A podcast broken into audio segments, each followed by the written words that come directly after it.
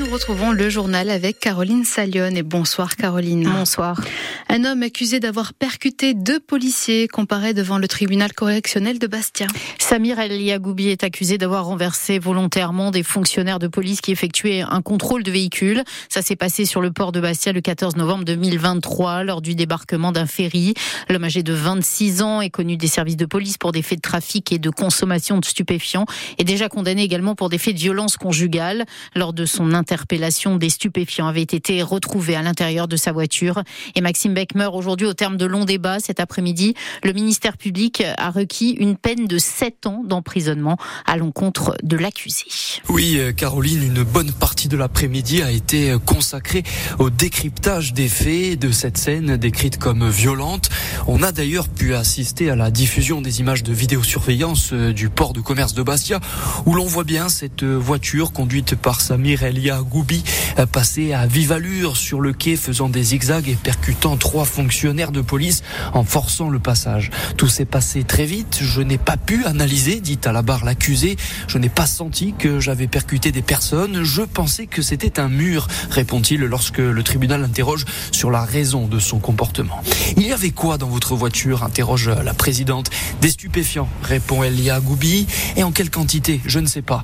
Votre casier judiciaire, vous le saviez, n'était pas vierge. Vous deviez être sous tension ce jour-là. Non, je n'ai pas analysé ce qu'il s'est passé, s'entête-t-il à dire.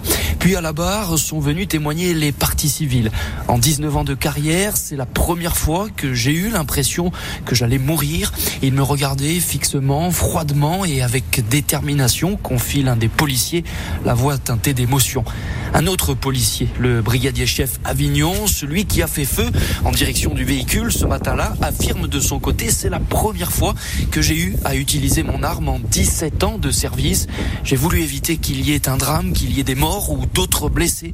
Le délibéré Caroline est attendu dans la soirée. Un incendie s'est déclaré en fin de matinée en Balagne. Il a déjà parcouru 15 hectares de maquis de châtaigneraie euh, en Balagne sur la commune de Speloncat. Au incendie qui a démarré donc en fin de matinée sur les hauteurs de la commune, plus précisément près de la route du col de bataille.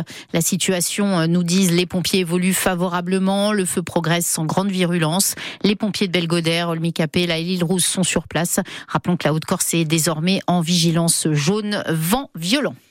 Une page se tourne au syndicat de l'énergie de Corse du Sud. Joseph Pucci, le maire de Viviane, en est le nouveau président. Une élection par 165 voix sur 205 votants. Élection sans surprise puisqu'il était le seul candidat. Le sortant, Jean Biancucci, n'était pas candidat à sa propre succession.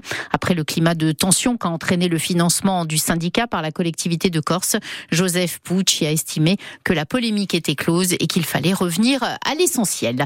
Et justement, les tarifs de l'électricité l'électricité, eux, augmenteront bien de 10% au 1er février. C'est la mauvaise nouvelle du jour, malgré les demandes d'associations de consommateurs comme l'UFC Que Choisir, celle du régulateur de l'énergie et la nomination du nouveau gouvernement de Gabriel Attal. Eh bien, le ministre de l'économie, Bruno Le Maire, confirme bien cette augmentation qu'il juge même nécessaire, Pierre Emparent.